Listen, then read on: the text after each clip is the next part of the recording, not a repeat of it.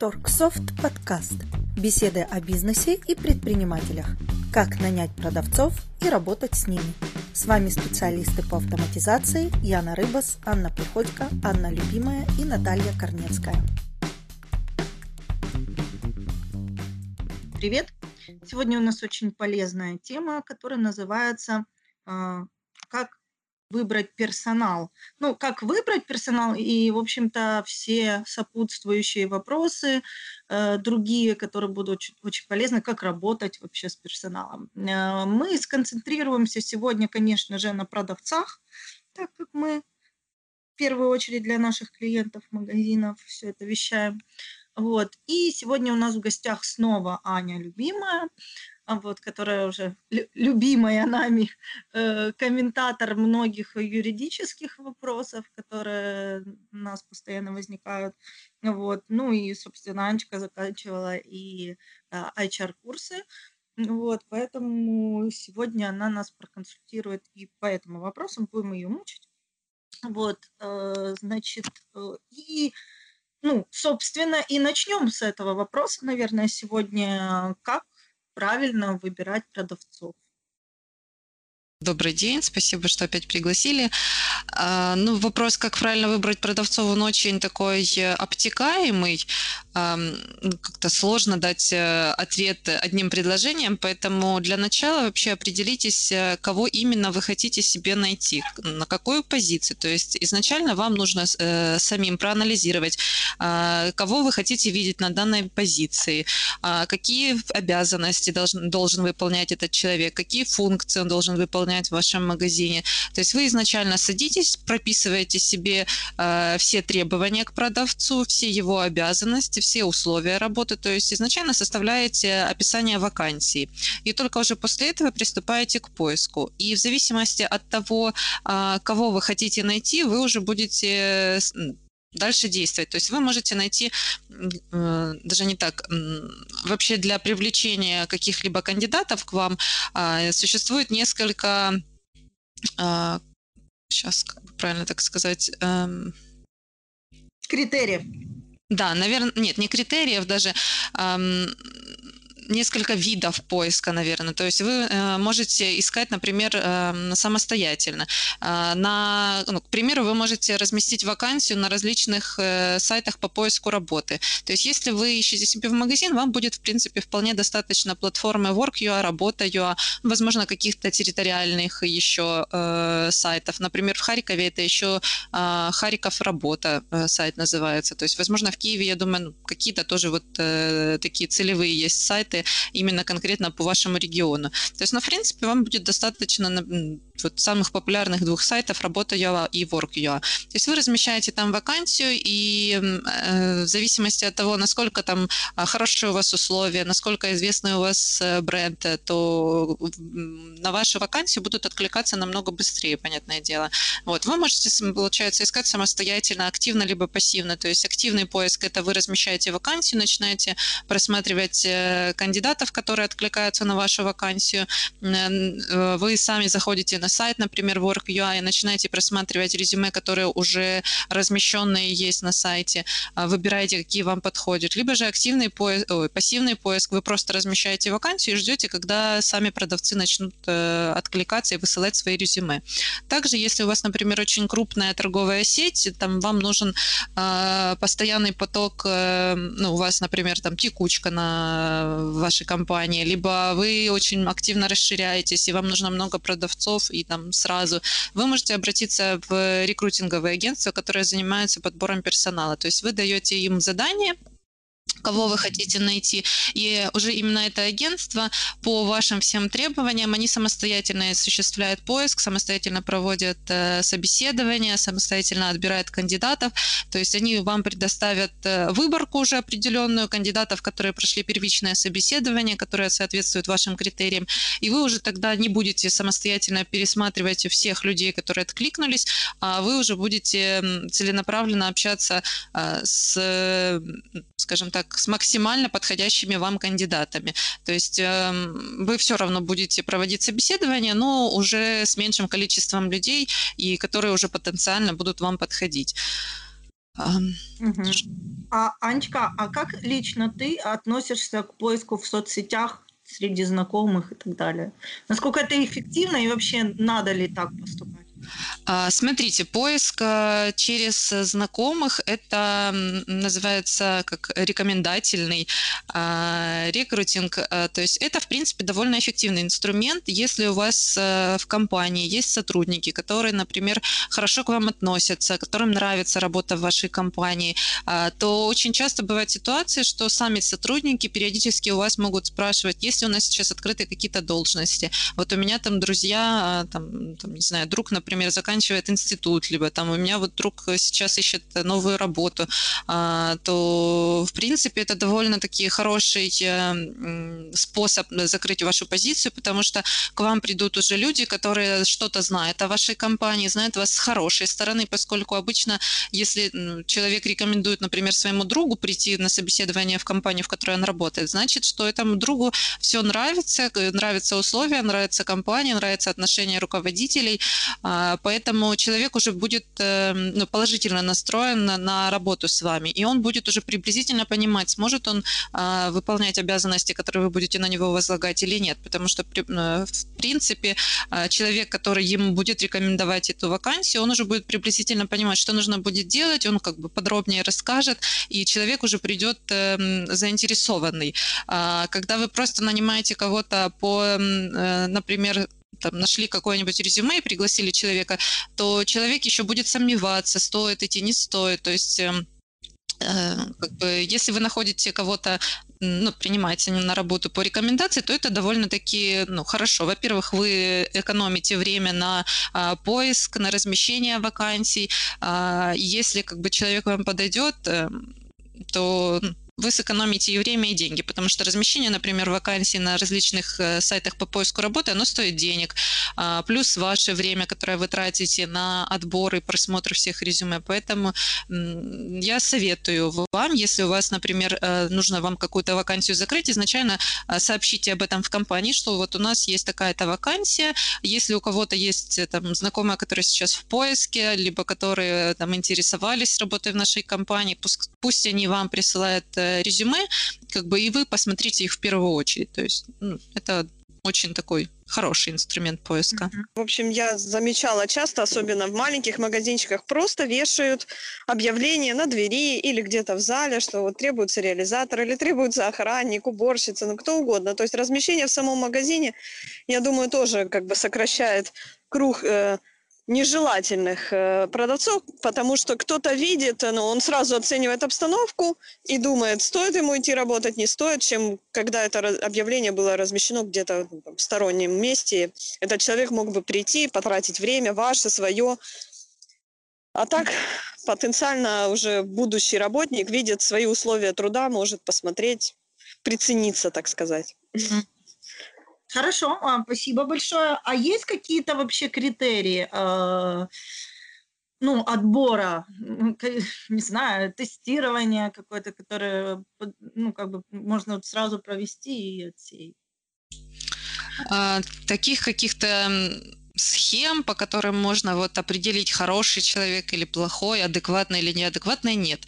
А, то есть вы изначально, когда находите какое-то резюме, например, возьмем, а, вы, например, нашли резюме, либо человек вам прислал резюме, вы изначально его просматриваете. Обратите внимание на то, как оно составлено, на грамматические ошибки, на какие-то там, ну, одно дело, если, знаете, видно, что там человек опечатался, например, там буква а, там S и M рядом, и там, ну, к примеру, когда набирал текст, вот он ее не заметил и опечатку сделал. Но это как бы не страшно, хотя это тоже говорит о том, что человек не очень внимательно отнесся к тому, что как он составлял резюме, да, не уделил ему должного времени.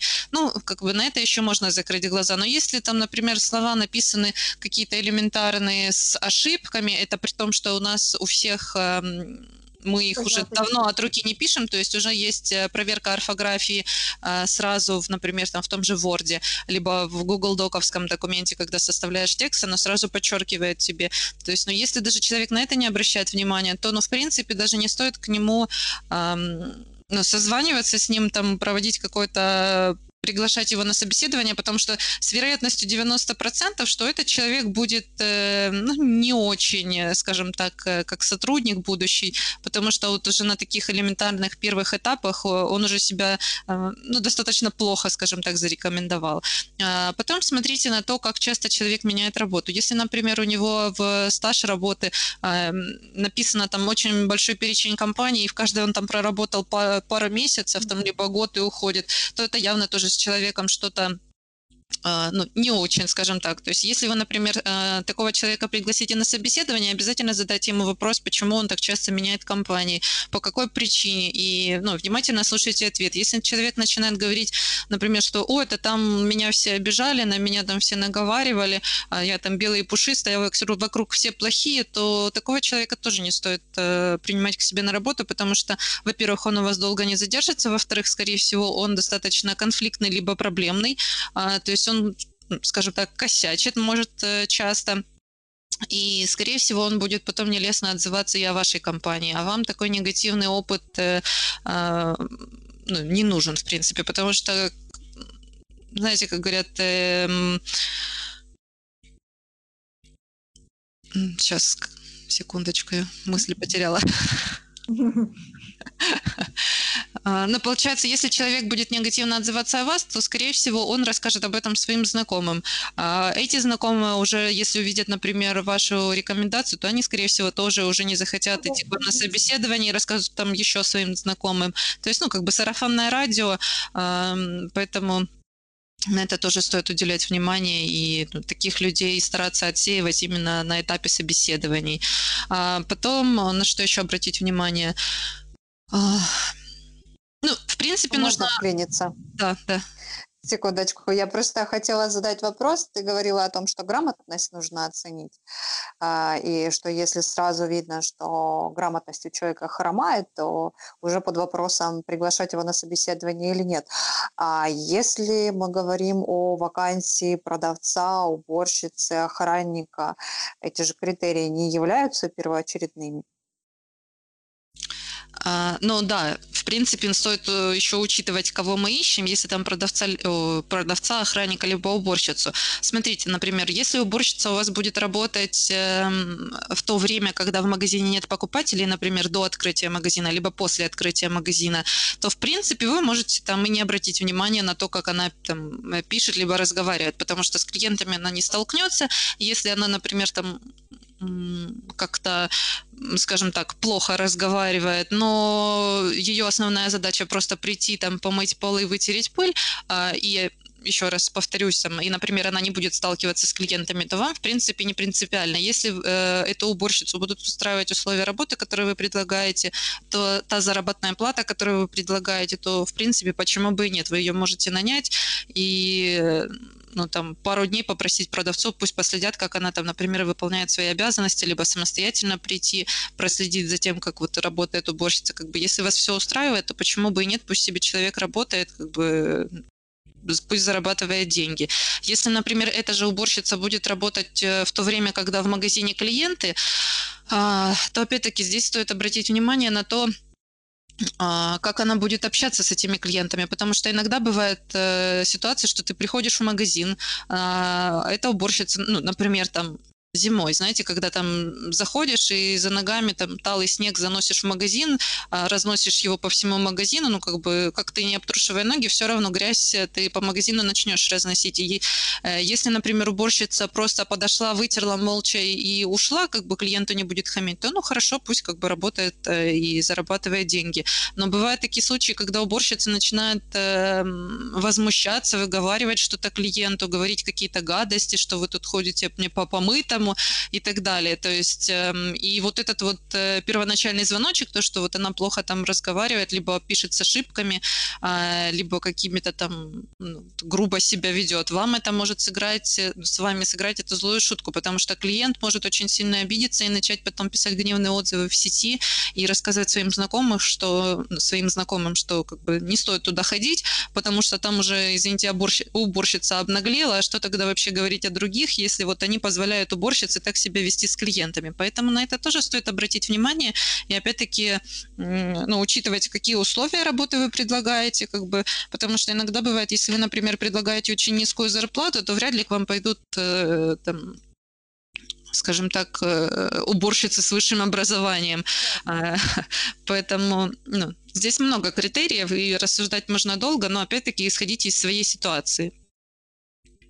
Ну, а с продавцами э, по поводу вот общения и грамотная устная и письменная речь очень часто пишут в вакансиях. Для продавцов это прям очень критично. Если продавец плохо разговаривает, если он там гэкает, шокает э, какие-то даже не знаю, как сказать, э, грубости может вам там во время собеседования сказать, то сразу отсеивайте продавцов и старайтесь продавцам задавать на, на этапе собеседования какие-нибудь такие слегка провокационные вопросы, чтобы понять, как он реагирует э, на такие вопросы и а, как он вообще реагирует в таких вот э, ситуациях, когда ну, человеку видно, что ему этот вопрос как-то некомфортный, либо неприятный, то есть нужно посмотреть, как он будет отвечать в такой ситуации, потому что, ну, опять-таки, у нас клиенты бывают разные, а, могут э, вести себя тоже по-разному и довольно агрессивно иногда бывает настроены к продавцам и выводить вот конфликт на ровном месте, когда, например, ваш продавец будет вспыльчивый, либо не умеет контролировать свои эмоции, а, ну, для вас это тоже будет э, не очень хорошо, скажем так. Анечка? Да, я хотела бы добавить, вот э, кажется, что продавцам грамотная письменная речь как бы не совсем нужна, они общаются с продавцами, но вот если автоматизация, то э, часто продавец будет вносить какую-то информацию в программу, он может записывать имена клиентов, он может оформлять заказы, где будут комментарии. Э, то, что там это в системе будет с ошибками, это полбеды. А если это попадет клиенту, квитанция с этими ошибками, ну, это не очень красиво и неприятно. Угу. Поэтому все-таки письменная грамотность, отсутствие орфографических ошибок – это очень важно. Ну, этот же вопрос с квитанцией решается тем, что ограничиваешь доступ к продавца к таким настройкам, и он никаким Нет, ну образом ну... не влияет на то, что будет напечатано уже в итоге. Ну, все равно, э, допустим, при приеме заказа комментарий какой-то захочет клиент, попросит, ну, попросит, чтобы там оставили комментарий, там, хочу забрать в субботу. Продавец напишет эту субботу с одной, ну, как-то с ошибкой, и все. И э, ну, впечатление будет не очень. Ну да, согласна. Информация все-таки... Мы еще поговорим сегодня про, про раз, разграничение ролей, если для кого-то это вообще но, новая новость.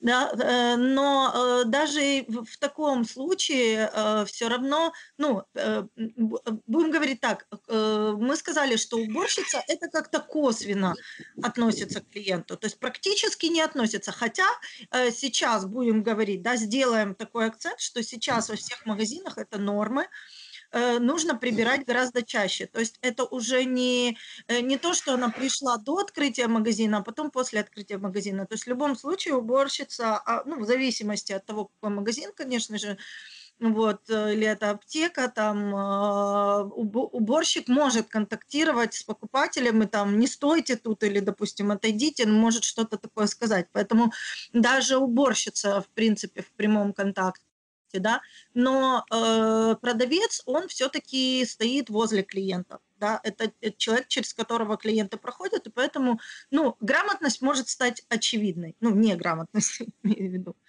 Поэтому, да-да, да, я хотела еще по поводу орфографических ошибок добавить. Даже по сети, вот в интернете гуляют куча э, ценников с ошибками, объявлений с ошибками. Даже если ага. потенциально потенциально вы ну, не планируете, что продавец будет что-то писать, в случае какого-то форс-мажора оставить на двери записку с ошибкой, все равно это всплывет.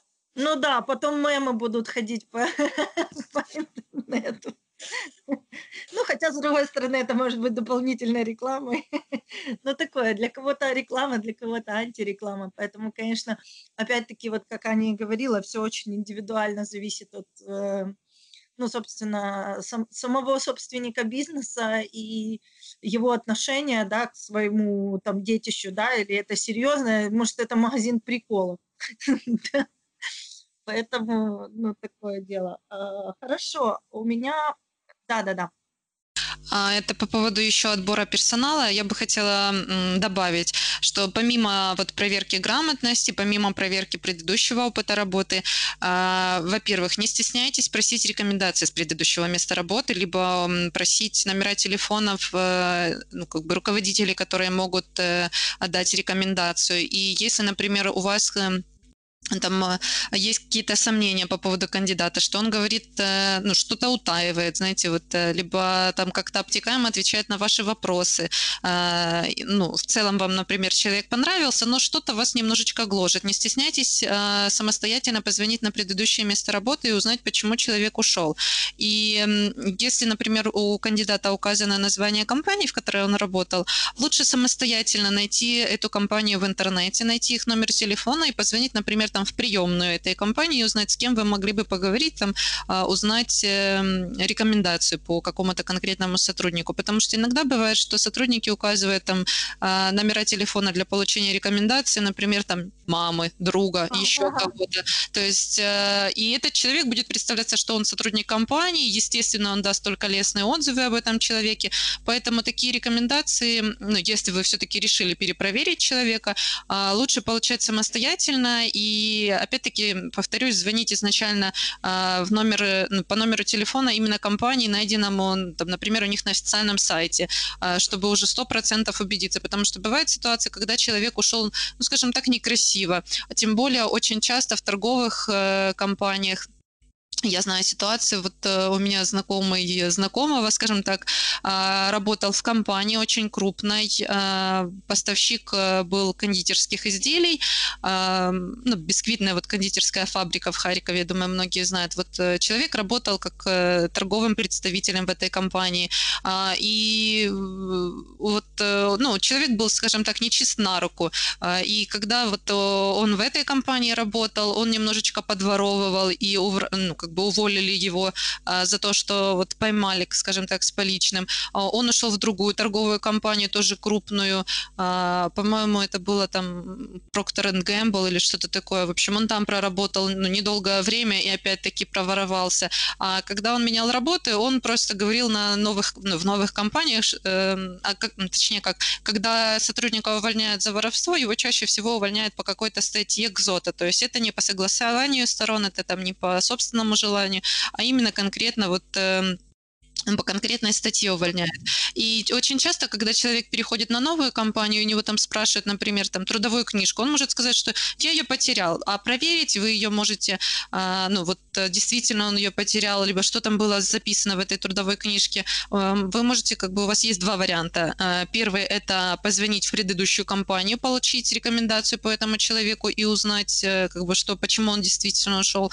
И второе, вы можете зайти на сайт Пенсионного фонда Украины, а, вы заходите, получается, как, э, как э, работодатель, и там можно получить э, электронную версию трудовой книжки, но при условии, что человек работает после 2000, ну, начал работать, например, после 2014 года. После, а, получается, 2014 года большинство записей начали оцифровывать, и можно получить электронную версию трудовой книжки сотрудника, там будет написана дата приема и дата увольнения, ну и причина увольнения. Но опять-таки, если, например, а, ну, была оцифрована запись. То есть если запись не была оцифрована, то, скорее всего, вы никакой информации по этому сотруднику не получите, поэтому лучше все-таки связываться с предыдущим работодателем и уточнять ну, причину, действительную причину ухода, скажем так. Круто, спасибо большое. А э, ну вообще, на твой взгляд, по твоим опытам, наблюдениям, как часто такое бывает в сфере продавцов? Вот такие вот обманы ну, скажем так, в нашей компании мы конкретно продавцов не ищем, поэтому я вам не могу так сказать, что часто или не часто, но в целом, ну, бывают такие ситуации. Я думаю, чем больше компания, чем больше у нее сотрудников, чем больше продавцов, тем чаще у нее такая ситуация может случаться. Тем более, если у вас в компании текучка. Ну, во-первых, если у вас текучка, то стоит задуматься, почему. Потому что э, для компании, а, для бренда компании, для вашей, даже если у вас там маленький магазин, а, и вы там например, у вас там работает всего 5 продавцов, но вы в будущем хотите расширяться, то в любом случае вам нужно работать над вашим э, брендом, чтобы о вас знали только хорошие. И не только ваши покупатели, но и ваши потенциальные сотрудники. Поэтому если у вас текучка в магазине, то, во-первых, э, для вас это минус, как для работодателя. Во-вторых, задумайтесь, почему это так, и постарайтесь это исправить. Вот. И если у вас текучка, то, скорее всего, у вас э, будут случаться вот такие вот ситуации, когда ваши продавцы будут вас обворовывать. Но о том, как этого избежать, у нас есть э, очень много, по-моему, вот, и подкастов, и статей на сайте, а вот как с помощью программы защититься от таких вот левых схем продавцов, поэтому не стесняйтесь, заходите на сайт, у нас изучайте. Можете, я думаю, даже обратиться в нашу там либо отдел заказов, либо в техподдержку, вас проконсультируют, как с помощью программы защитить себя от таких ситуаций. Минутка рекламы. Не, э, мы на самом деле об этом сегодня более подробнее поговорим. Просто мы начинаем от, э, с каких-то общих вопросов и приходим к вопросам автоматизации, что, в общем-то, понятно, потому что, ну, логически весь этот разговор, на самом деле, ну, спойлер, приводит, собственно, к тому, что программа ну, помогает эффективно не просто защититься, защититься это часть, да, безопасность, а эффективно работать, собственно, с, с продавцами, с работниками, э, ну, как бы наемными. Поэтому, но э, если говорить еще об общих вопросах, да, у меня тут возникло два момента еще в ходе разговора. Первый момент, я зацепилась за такую характеристику, как агрессия. Мне очень понравилось, что ты сказала э, по поводу провокационных вопросов, которые могут это выявить э, сразу. Э, так вот, э, я скажу так, я немножко занималась вопросами физиогномики когда-то. И э, как бы есть такой прикол, что э, особенно после определенного возраста, по молодым это сложно сказать, а вот после 30 э, даже на лице человека а, ну, это вот поделюсь своим опытом, я иногда на это смотрю тоже, когда, ну, мне нужны какие-то люди, ну, там, не наемные работники, а вот для сотрудничества, для какого-то там, ну, в общем, общения рабочего и так далее. Значит, э, лицо человека очень сильно э, выдает э, его обычные эмоции. После 30 особенно это видно, потому что, ну, когда человек испытывает радостные эмоции, у него одни морщинки появляются. То есть у него как бы уголки губ э, смотрят вверх, э, там э, вокруг, э, если вы замечали, у многих добрых людей с возрастом вокруг э, глаз ну, постоянные такие морщинки, морщинки, мелкие паутинки. То есть это значит, что человек много смеется и улыбается глазами. Так вот, э, даже по э, ну, если ну, это есть информация доступная в интернете, это показано очень хорошо, как это, ну, мимика, да, это работает. Так вот, э, можно даже по лицу человека определить, насколько он позитивен, да, э, э, и агрессию можно прочитать по, по лицу человека, и, собственно, пози, ну, такие сильные эмоции. Любые сильные эмоции, скептицизм, если человек такое, ну, вот, тоже можно прочитать. Это я к чему говорю сейчас? К тому, что есть э, наверняка множество психологических способов, да, мы просто не психологи, поэтому мы, наверное, ну, не можем компетентно это сейчас прокомментировать, но наверняка есть куча способов, э, каким образом это проверить. И для продавца, мне так кажется, это очень как раз важно, потому что мы уже об этом говорили в, не, в нескольких наших подкастах, я, возможно, повторюсь, вы уже это слышали, но по поводу продавцов очень важно все-таки э, его личность. Иногда, вот мы даже такие истории рассказывали в наших предыдущих подкастах, иногда от того, насколько позитивный, классный человек сидит э, у вас в магазине за прилавком, будет зависеть конкретно количество ваших ну, покупателей и то, что они покупают. А, и много таких позитивных примеров. Вот у меня есть э, такой пример, магазинчик под домом детских товаров. Там уникальнейшая бабулечка сидит, которая со всеми детками общается, которая там заходишь, и она такая, а нам привезли, вот вы просили такие маленькие кошелечки. И, такая, и нам рассказывает мама, говорит, вот дети у меня просят маленькие кошелечки, вы понимаете, им некуда денежку в школу положить, понимаете? А действительно, да, и она позаботилась, она попросила своих, э, ну, зная, да, ну, как бы предпочтения, то, что говорят ей ее маленькие клиенты, вот, э, попросила закупить какие-то там кошелечки, там они со стразами такие мягенькие и так далее. И она, вот заходишь в магазин, она сразу, ой, у нас есть новинки, посмотрите. И она действительно настолько позитивная, она настолько э, располагающая к себе, причем и взрослых, и детей для детского магазина вот этого, ну, всяких там, он не, не совсем детский, там всякие констовары такое, всякая мелочевка. Это просто мега важно. То есть ты приходишь туда вот просто поболтать. Так хочется кофе просто взять и с ней постоять, с этой бабушкой. Вот, поэтому на самом деле вот э, на это очень важно смотреть, и человек на собеседовании будет, конечно, немного более скованным, это понятно психологически, да, ну, ситуация более стрессовая, чем просто ежедневная, да, но если грамотно разговорить человека, да, вот эту вот его черту, ее можно усмотреть. Точно так же, как, собственно, и агрессию, вот чего Аня начала, вот, и, и э, ну, как бы, да, провокационными или вопросами, либо просто, там, не знаю, расскажите там о своей жизни, вот, о своей собаке, да, вот, ну, какие-то странные вопросы, но на самом деле, э, если человек раскроется, и он будет э, ну, рассказывать о себе и как, нам главное понимать, как он это будет делать, э, это очень многое покажет о том, как будет этот человек общаться с клиентами. Я хотела у Ани уточнить, когда она рассказывала по поводу проверки сотрудника на э, скажем так, склонность к воровству, да, это очень крутая тема, Аня так в основном ее раскрыла, но я хотела бы уточнить, а какие детали при собеседовании могут указать на то, что человек э, ну, не совсем добросовестный, на что стоит обратить внимание? Um знаешь, оно так э, сходу ты не узнаешь по человеку, насколько он добросовестный или нет, потому что все мы, э, ну вот особенно если человек уже не первый раз меняет работу, он уже таким занимался, то он достаточно хорошо научился это и скрывать.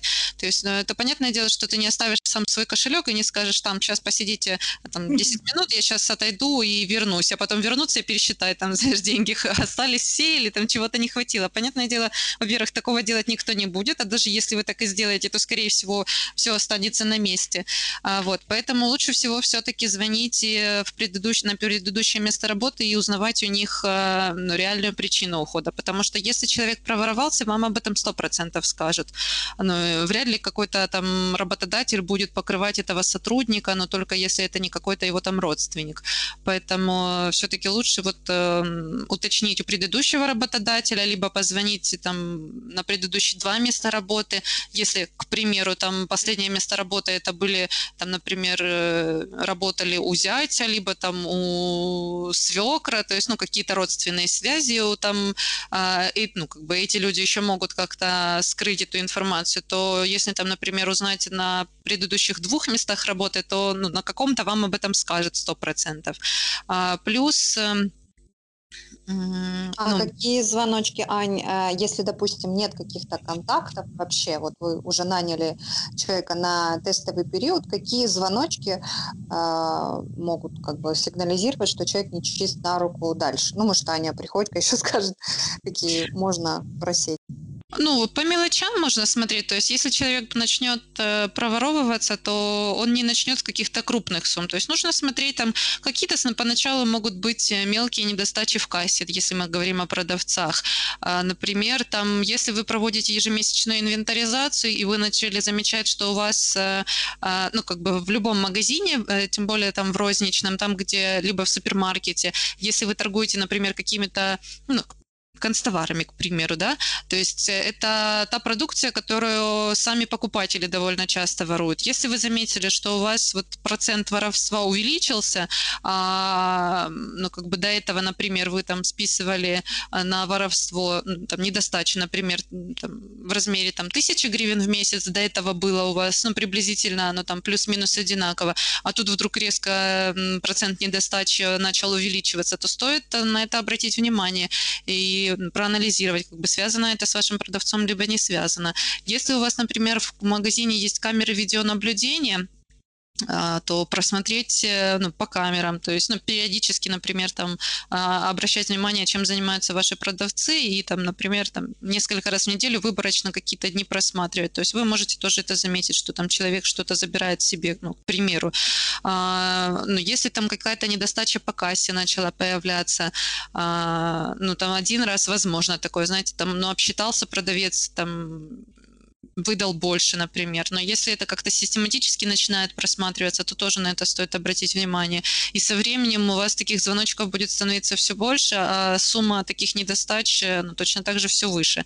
Поэтому попросите продавца, если у вас, например, в магазине работает два продавца, один, который уже много лет, в котором вы уверены, и вот вы наняли нового сотрудника, то попросите вашего продавца, пусть он а, ну, скажем так, немножко последит за новеньким, как он себя ведет, э, как он э, ну, не вызывает ли каких-либо подозрений. Потому что иногда бывает, ну, просто, что вам человек там не очень понравился, и вы начнете к нему предвзято относиться и думать, что он вас там обворовывает. Такого тоже, конечно, не стоит э, допускать и, знаете, как думать о людях плохо, скажем так. Но вот такие вот маленькие какие-то нюансы, вам стоит на них обращать внимание. Ну, в общем, из рекомендаций это э, участить да, инвентаризации, когда приходит новый человек, и все-таки, чтобы был ответственный сотрудник, который может присматривать за действиями новенького, да? Да, смотрите, по поводу инвентаризации. Если к вам приходит на работу новый сотрудник, и он будет, э, например, ответственный за какое-то, э, ну, материально ответственный, то, во-первых, э, перед э, началом его работы обязательно проведите инвентаризацию, потому что вешать всех собак на новенького тоже неправильно. А, получается, когда к вам выходит приходит, например, новый человек работать в магазин, э, то в, в этот день, когда он вышел, по возможности, э, пусть ваши сотрудники проведут инвентаризацию магазина. Потом, например, инвентаризацию там через месяц.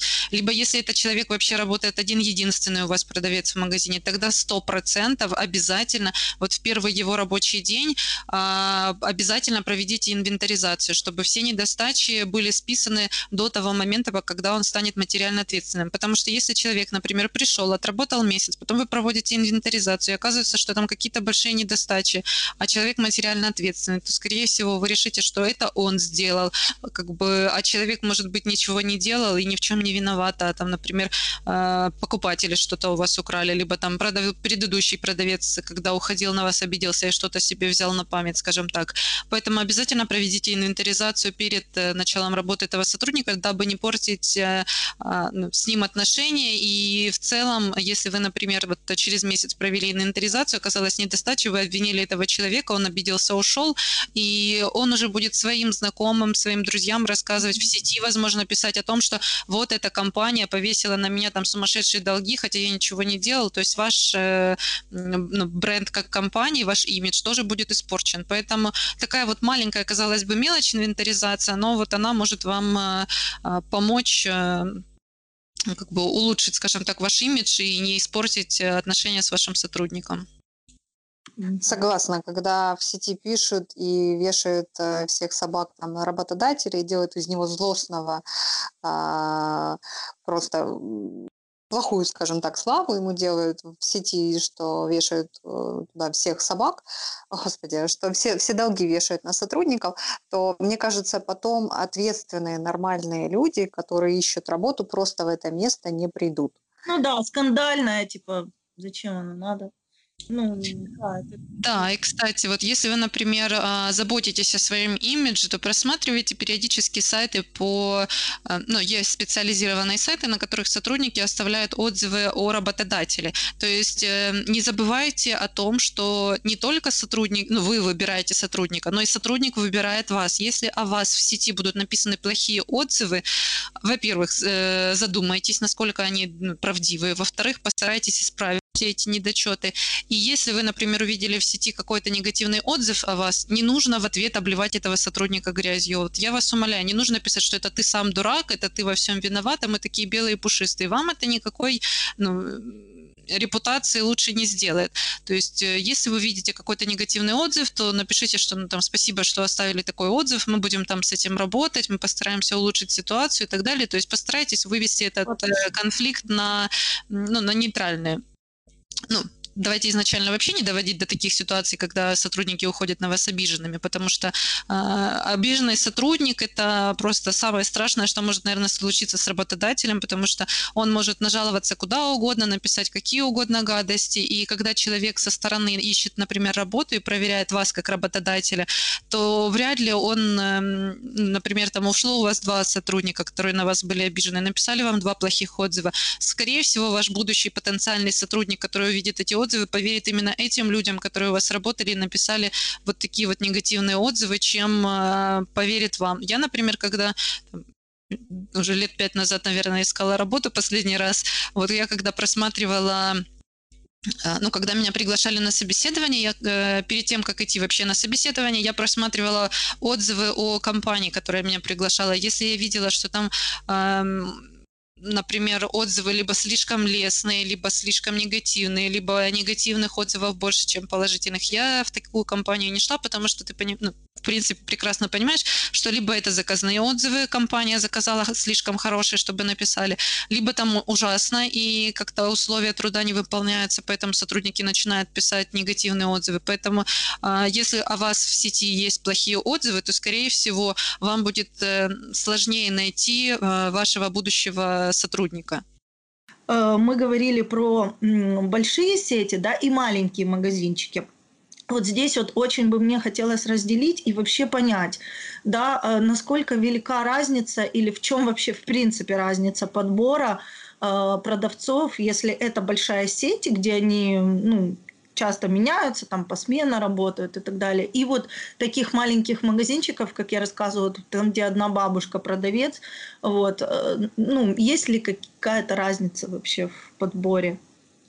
А, смотрите, если магазин у вас маленький, то, скорее всего, у вас э, проблем с поиском продавцов не будет. Вы можете спокойно, ну, если у вас хорошие, скажем так, условия труда соответ, ну, соответствуют к ЗОТу, хорошая оплата труда, то у вас, скорее всего, проблем никаких не будет. Вы можете размещать вакансию на сайте каком-нибудь э, по поиску работы, вы можете написать объявление, вот как Аня говорила, повесить в магазине, а, вы можете Э, просматривать э, резюме, которые уже есть, размещенные кандидатами на вот этих вот э, рабочих сайтах. Если у вас есть соцсети от вашего магазина, вы можете написать информацию в этих соцсетях, что вы в поиске продавца, и написать, какие вы условия предлагаете. То есть, когда вы, кстати, когда вы размещаете вакансию о поиске специалиста в ваш, ваш например, магазин, то старайтесь максимально полностью описать, что должен делать этот сотрудник и какие условия вы предлагаете предприниматель, дабы отсеять вот потенциальных эм, не знаю даже, как их назвать, э, знаете, как мне спросить, мне бы узнать, то есть э, так, чтобы человек, когда прочитал вакансию, он понимал, устроят его такие условия или не устроят, э, чтобы не было лишних людей, скажем так, на собеседовании, чтобы вы не тратили время. Вот. Поэтому, если вам, у вас, там, например, один магазин, у вас хорошие условия, то проблем с поиском кандидата у вас не будет, ну, вы достаточно быстро закроете свою позицию, потому что а, ну, отзывов о вас э, плохих, скорее всего, не будет, если у вас там один продавец до этого работал. А, возможно, там даже у вас э, по рекомендации кто-нибудь придет.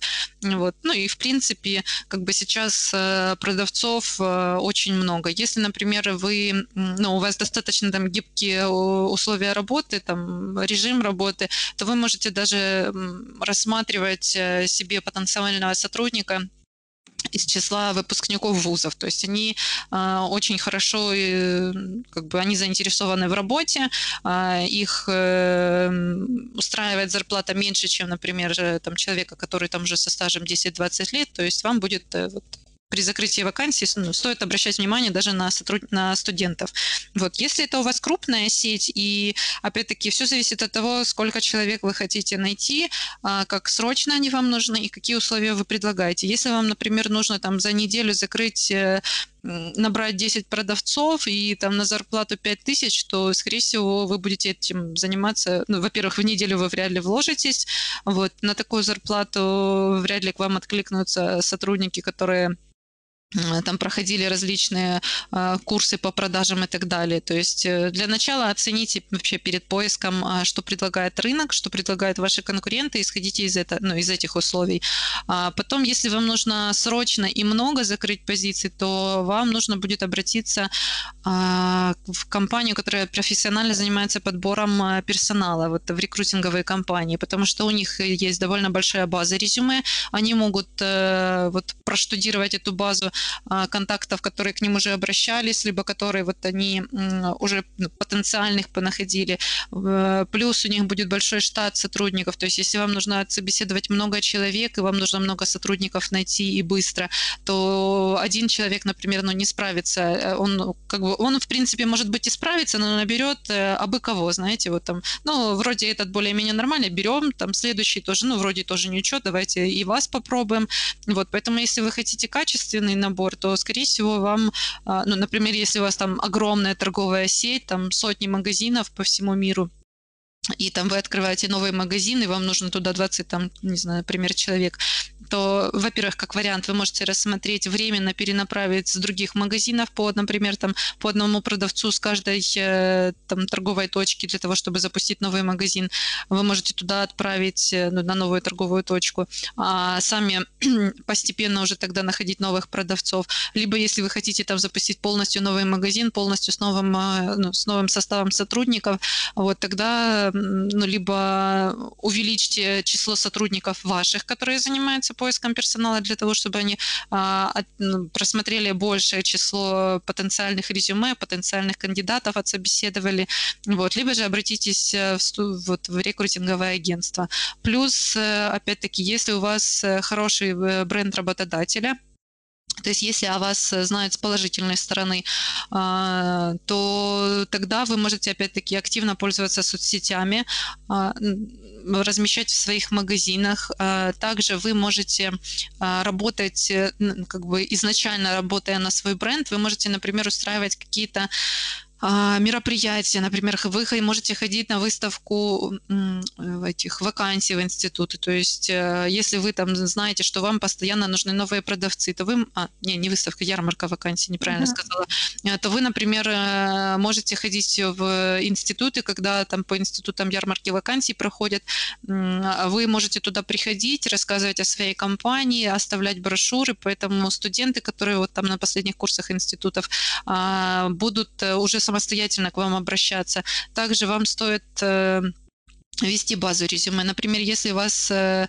нужно было там, например, два продавца сейчас, ну, на данный момент вам нужно два продавца, откликнулось там 50, например, человек, то есть вы их там а, отсортировали, которые вам подходят, вы оставили, сохранили себе их резюме, вы можете с ними связаться, и очень часто бывает, что когда вам нужен новый специалист, новый сотрудник, вы можете сначала прозвонить вот эту вот базу резюме, которую вы уже отобрали, ну, кандидатов, которые вам, в принципе, понравились, вот, и вы можете у них узнать, нашли они работу, либо нет, либо там, может быть, ну, ситуации же разные бывают, может, у человека там что-то не сложилось, и, там он временно оставил поиск работы, а сейчас снова в поиске. То есть вы можете уже эм, прозвонить вот эти контакты, которые у вас были ранее. И, и хотя бы одного сотрудника, но вы себе уже найдете из тех, которых вы ранее собеседовали, но на, там, на тот момент, например, не взяли, потому что уже там, у вас было там два или три кандидата, которые пришли ну, раньше, вы решили, вот что ну, раз человек пришел раньше, значит, вот пусть он и выходит, как бы, э, что еще? Ну, это такое вот основное. Ну, опять-таки, я же говорю, если у вас большая очень сеть, вам нужно э, много людей срочно, то как бы, э, вы можете э, не вложиться в ваши рамки, в которые вы думаете, если это прям очень какие-то сжатые сроки. Поэтому вот в таких ситуациях лучше обратиться в рекрутинговые компании. А также, в принципе, если у вас там постоянный какой-то идет поток э, персонала, там кто-то уходит, кто-то приходит, поэтому э, тогда ну, тоже размещайте точно так же, как и все другие а, потенциальные работодатели, размещайте вакансии на сайтах по поиску работы, размещайте информацию в соцсетях. В принципе, вы можете даже на своем там сайте, например, либо в своих соцсетях разместить информацию, что а, мы периодически там, например, расширяем а, штат сотрудников, поэтому если вы хотите работать в нашей компании, высылайте свои резюме к нам на почту. Как только у нас там появится какая-то вакансия, мы с вами обязательно свяжемся. То есть это тоже стоит э, делать, как бы в этом ничего страшного нет, и вас это это ни к чему не обязывает. То есть это не значит, что если вам там человек прислал резюме, что вы сразу должны там откликнуться и сразу его принять на работу. То есть вы можете так вот латентно искать. Как бы это тоже вам пригодится. А, давайте быстренько еще проговорим по общим вопросам. Уже очень много, конечно, мы говорили тут всего полезного. А, но все-таки а, важен ли пол, возраст и опыт?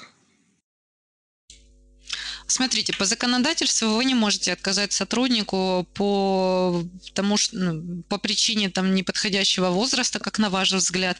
То есть, если человек не на пенсии, работоспособен, то для вас, как для работодателя, особенно вот э, в указании описания к вакансии, вы э, не имеете права отказывать человеку только потому, что он там мужского пола, либо наоборот, потому что он женского пола, либо какой-то у него там возраст, который, например, там на место там вы хотели до 30 лет сотрудника, а человека, например, откликнулся 40, 40 ну, лет. То есть вы не имеете права ему отказывать, это идет как дискриминация, и ну, это закреплено законодательством, что все люди э, имеют одинаковые права на вот, получение какой-либо должности. Даже если к вам придет беременная женщина, вы ей не можете отказать э, в трудоустройстве только по причине беременности.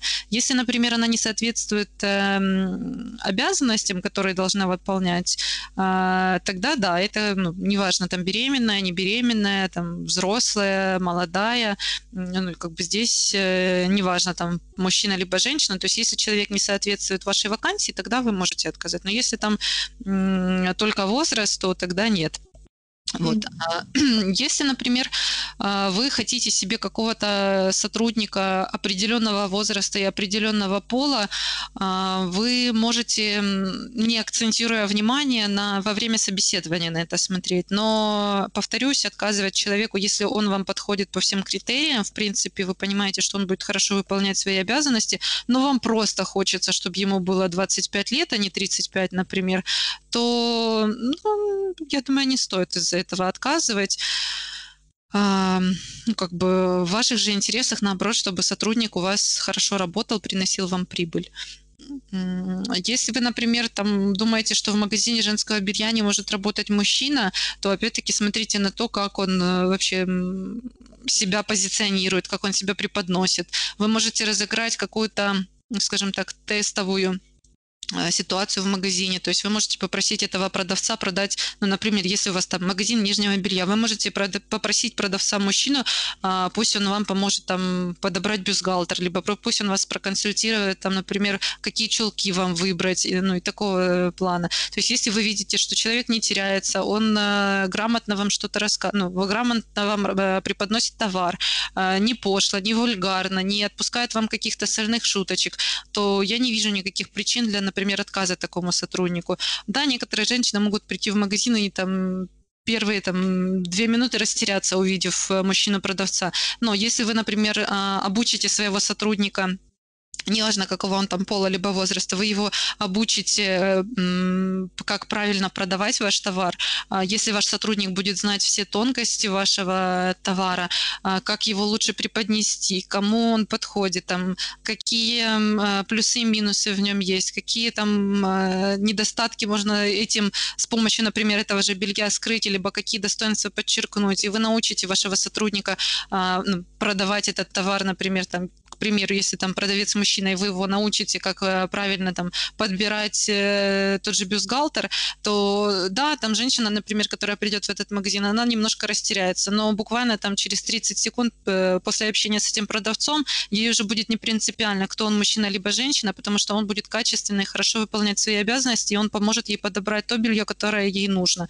Поэтому здесь опять-таки все зависит ну, во-первых, э, от того, как вы вообще смотрите на эту ситуацию, а, зависит очень много от самих людей. То есть ну, невозможно угодить всем, либо там предугадать, э, как будет там, каждый конкретный покупатель себя вести.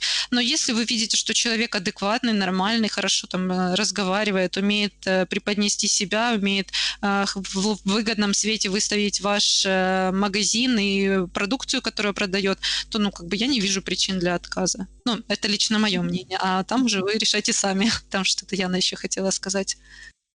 Ян? Да, у меня просто уточнение было. Ты говоришь, что по законодательству мы не имеем права там отсеивать других людей по, полу, по возрасту, полу или образованию. А, но у меня здесь нет, вопрос. За образование нет, только возраст, пол, раса, вот по этим критериям. Все, хорошо, и вероисповедание, да, хорошо, убираем образование. А, по полу и возрасту, но разве мы не можем писать в анкете, что я ищу конкретно женщин?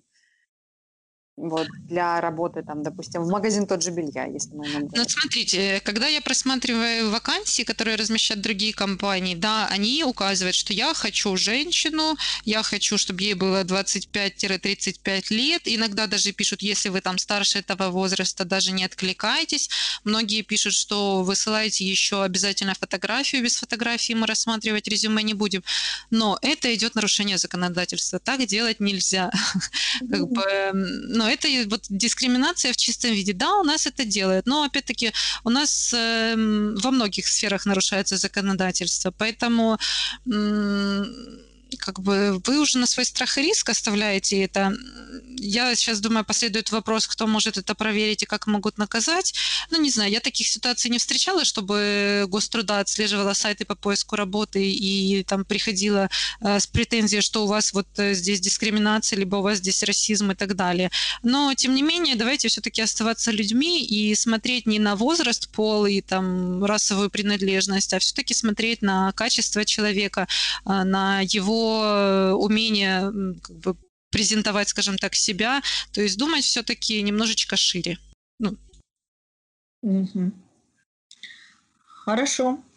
Спасибо большое. Э, ну, еще есть парочка таких вопросов, они уже не общие, а очень конкретные, но которые невозможно не задать в теме персонала.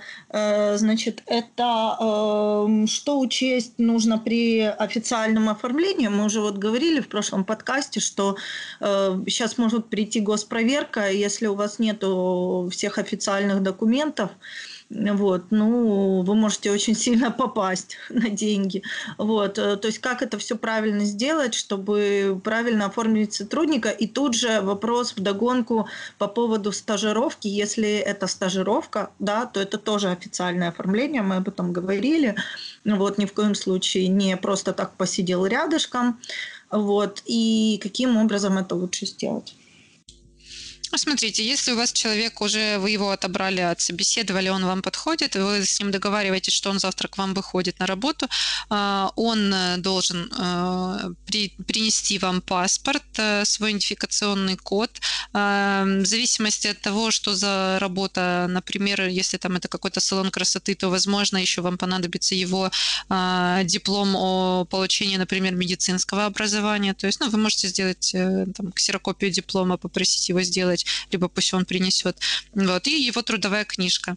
А, за день до выхода сотрудника на работу, например, если там человек выходит завтра, то сегодня вы отправляете, вы составляете приказ о приеме этого сотрудника на работу с завтрашнего числа, вы отправляете в налоговое уведомление о приеме такого сотрудника, и, например, завтра человек выходит, он уже начинает у вас официально работать. Если это а, человек работает на испытательном сроке, например, там месяц, то вы указываете в приказе о работе, что э, прием сотрудника идет с испытательным сроком. Вы указываете конкретное количество там времени, не, месяцев, недель, сколько вы там решите, будет у него испытательный срок.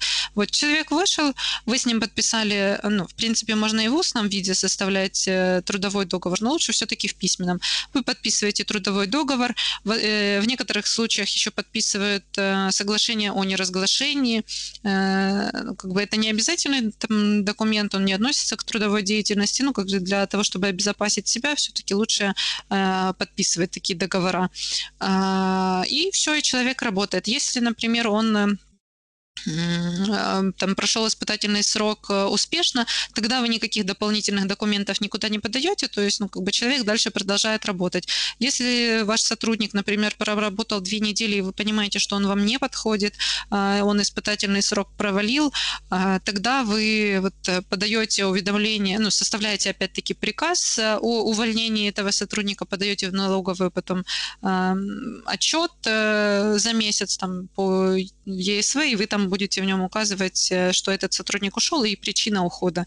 Вот, ну, как бы, ну, опять-таки, там э, если человек не, не проходит испытательный срок, а, то там довольно-таки, знаете, сложно это документально указать, что вот по причине а, непрохождения испытательного срока, то есть там нужно будет доказать, что человек э, именно вам не подходит, там должны будут, например, составляться дополнительные там какие-то документы, а, там, например, что не прошел план обучения, ну такого плана, поэтому проще, там, например, увольнять такого сотрудника там, по согласию сторон, к примеру. Ну, это так. Ну, а так, в принципе, вы можете указывать, что именно испытательный срок не прошел, но тогда э, нужно будет еще подкреплять это какими-либо там документами, которые подтверждают, ну, почему именно человек не прошел испытательный срок.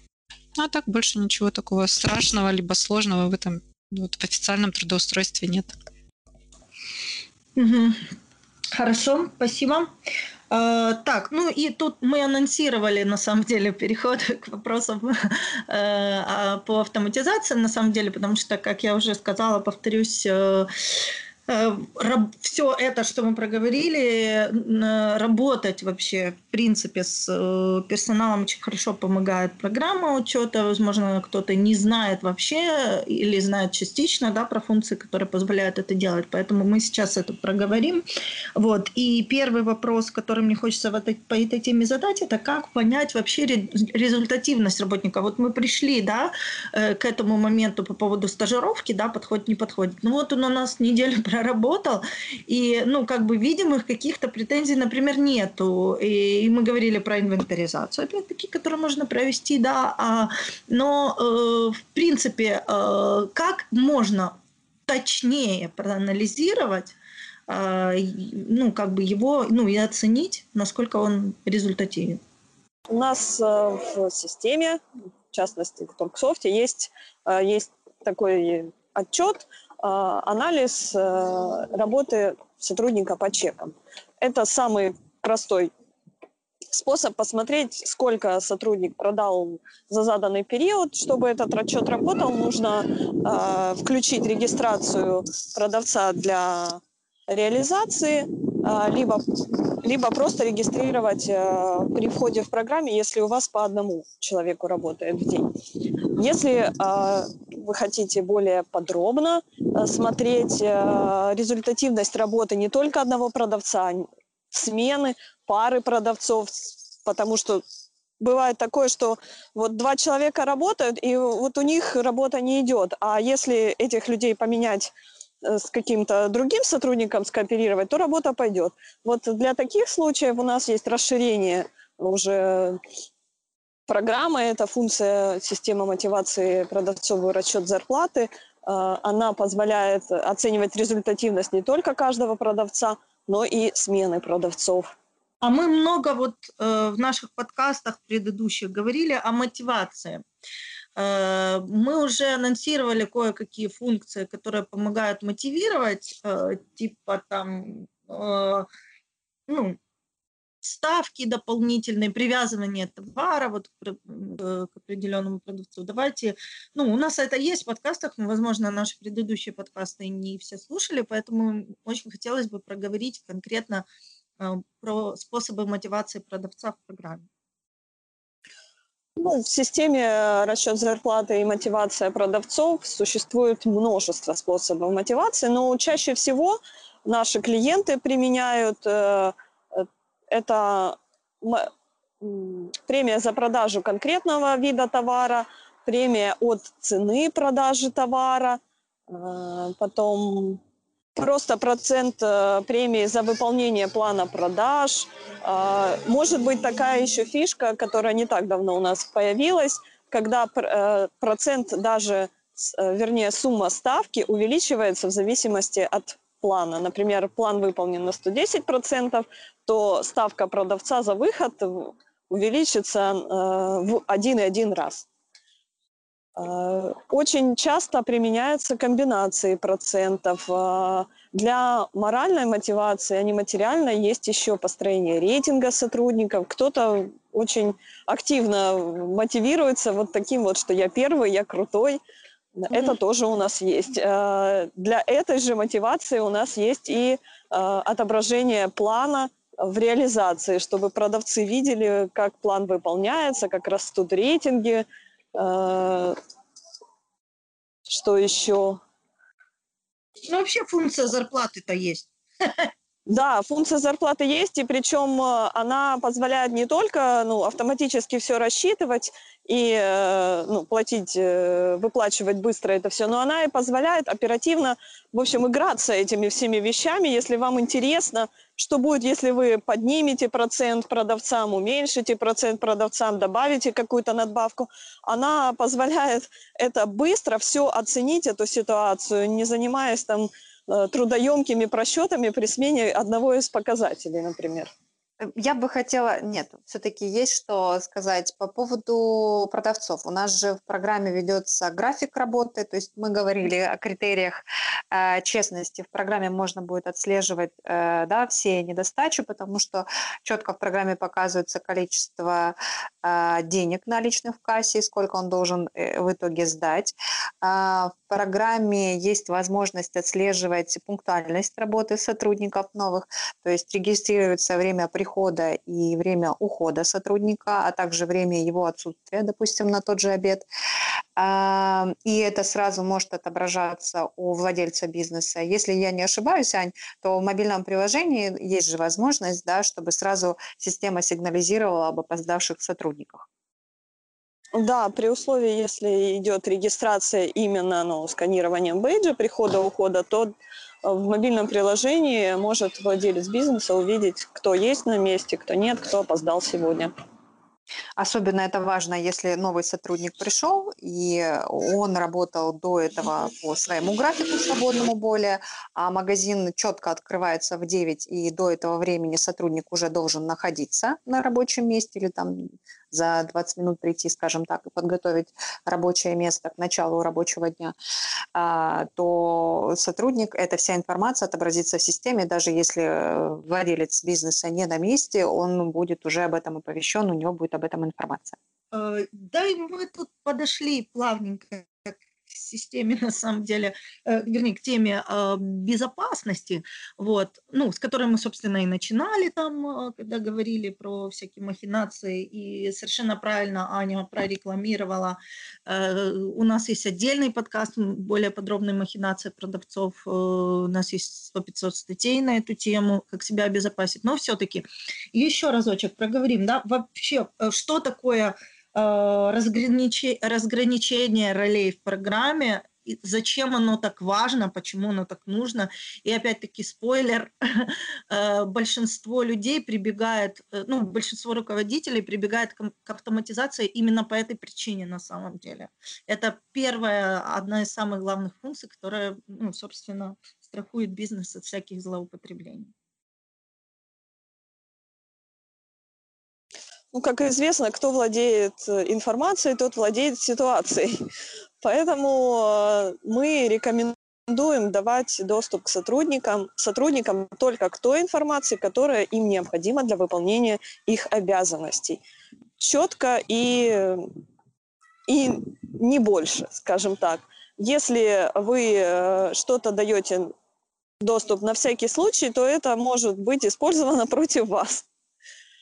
Э, ограничение ролей. Э, в Торксофте каждому, каждой роли может быть задан определенный э, набор грубо говоря, функций, то есть доступ к определенным режимам, кнопкам, формам, отчетам и так далее. А по умолчанию уже есть предустановленные роли, они созданы для того, чтобы можно было вот установить программу и сразу использовать ее.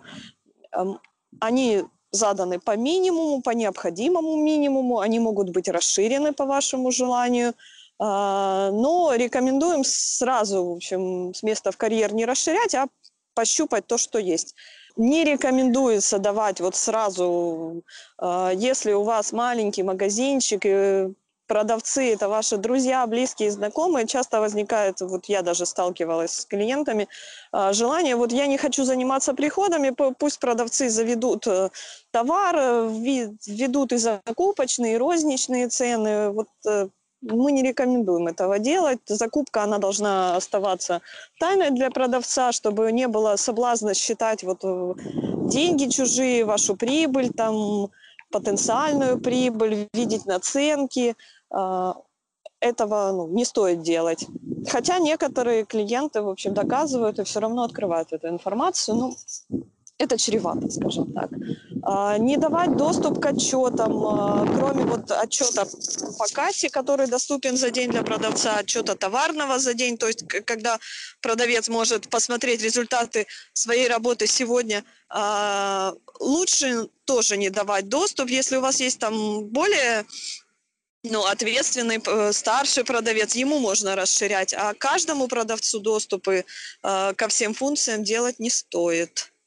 А, информация о суммах в кассе. Тоже желательно ее скрыть, э, чтобы у продавца в случае избытка денег в кассе не было желания, в общем, присвоить разницу. А, кто-то, он будет искать, что он не внес в программу, а кто-то посмотрит, о, у меня там две тысячи, а по программе полторы тысячи, вот 500 будут лишними, я их возьму себе. Поэтому информацию о общей сумме в кассе не нужно показывать продавцу. Угу. Так, что еще? А, при проведении инвентаризации э, вот некоторые клиенты а, скрывают даже количество товара на складе инвентаризируемого, чтобы, чтобы продавцы ввели подсчеты, не подгоняли результаты под, по программе под реальность. Тоже есть такая возможность из тех, которые часто используются. Очень логичная, кстати, возможность. Да, очень логичная. Ну, в общем, самое здравое – это открывать вот доступ э, к функциям только не на всякий случай, а э, когда уже неоднократно произошел затык, когда нужно было что-то сделать, а у продавца нет доступа, тогда уже ну, становится понятным, что продавцу нужно дать э, доступ к этой информации. Я скажу на личном опыте. В студенческие годы мне довелось целый один день работать в строительном магазине. Там стояла программа, всем известная, но не Торксофт. И, и э, я лично нащелкала, в общем, и открыла некоторые режимы, которые ну, должны были закрыты быть на самом деле для продавцов.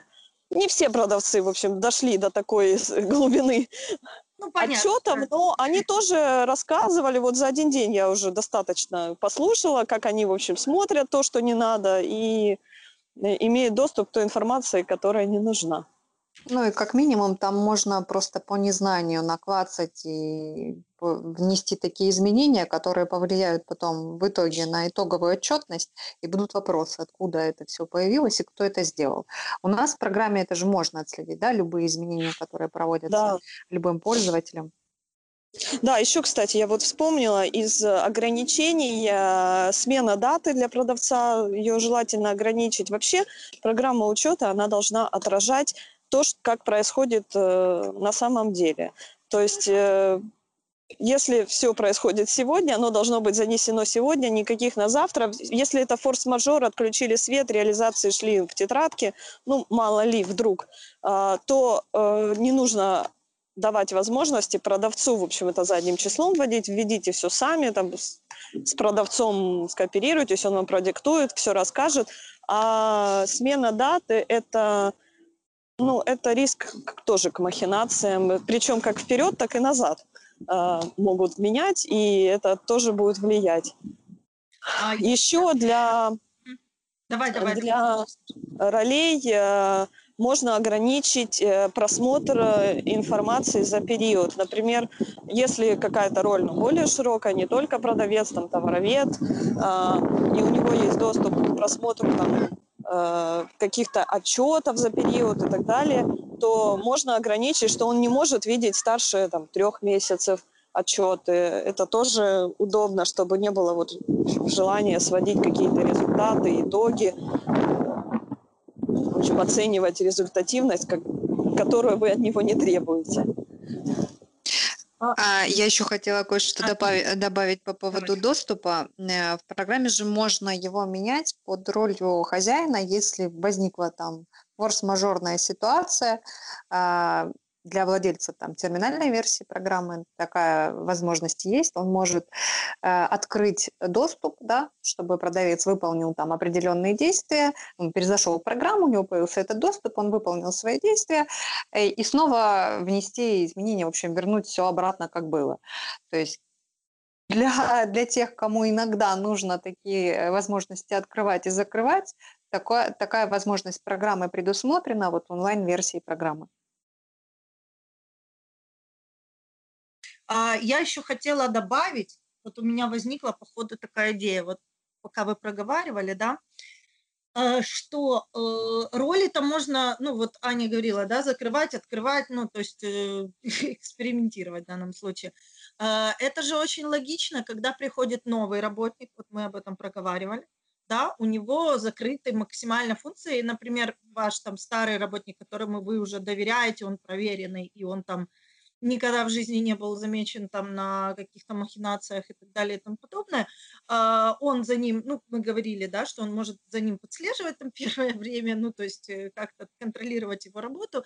Вот, и по мере того, как э, сотрудник вливается в ваш коллектив, и, ну, как бы вы начинаете ему доверять, э, видите, ну, как бы, как он работает и так далее и тому подобное, ну, чистоплотность, скажем так, можете оценить, вы же можете эти функции открывать дальше. То есть может быть, э, не знаю, там, э, о спорте, не о спорте, но вот у меня есть такое, у меня сложилось такое мнение, что вот когда новый сотрудник приходит, в любом случае, доверяй, но проверяй, можно открыть минимальное количество вообще функций, которые ему нужны, да, доступа. Вот. А потом, по мере его работы, уже можно постепенно открывать какие-то другие, которые вам нужны. Ну, я, в общем, в очередной раз сконцентрирую внимание на этом вопросе, любому сотруднику, не только новому, должен быть открыт минимальный набор функций, которые нужны для его работы. То есть то, что э, он выполняет, то ему открыто. Что не выполняет, на всякий случай не нужно открывать. Если ему это авось понадобится, вот тогда и откроете. Если стажеру э, не нужно там, проводить инвентаризацию там, или перемещать товары, там, передавать на ваш соседний магазин или еще, не нужно ему открывать этот доступ. Когда он, у него будет такое право, тогда вы ему откроете. Угу, Это касается любой функции. Спасибо, спасибо большое. А, ну, смотрите, мы уже очень много сегодня наговорили. Я считаю, что подкаст просто бомбенный. Э, очень много практического опыта и э, каких-то советов. Э, давайте подумаем, если у нас остались еще какие-то комментарии, которые хотелось бы сказать, мы их скажем, и тогда будем заканчивать. О, я еще хотела добавить по поводу безопасности, вот чего не нужно давать доступ, это к изменению цены продажи товара вот просто ручками править э, маленькие. Опять же, это обычно касается маленьких начинающих магазинов. Там, э, они в общем, дают такие же привилегии, как если бы не было автоматизации. То есть э, там продавец говорит, да вот, а если клиент не захочет купить, э, если я ему не снижу цену, вот надо, чтобы я могла изменить цену. Не нужно это делать. В крайнем случае дайте там возможность там, создайте акцию, которая позволит им, продавцу просканировать штрих-код с 10% скидкой, программа сама снизит э, цену. Ну, в общем, никаких ручных действий, э, ну, по минимуму их давать, э, никаких изменений цены. То есть программа должна автоматически все рассчитывать. Хорошо, тогда я предлагаю на этой позитивной, безопасной ноте закончить сегодня наш подкаст. Спасибо вам огромное за участие. Очень динамично и очень полезно получилось. Вот. Ну и до новых встреч. Пока-пока.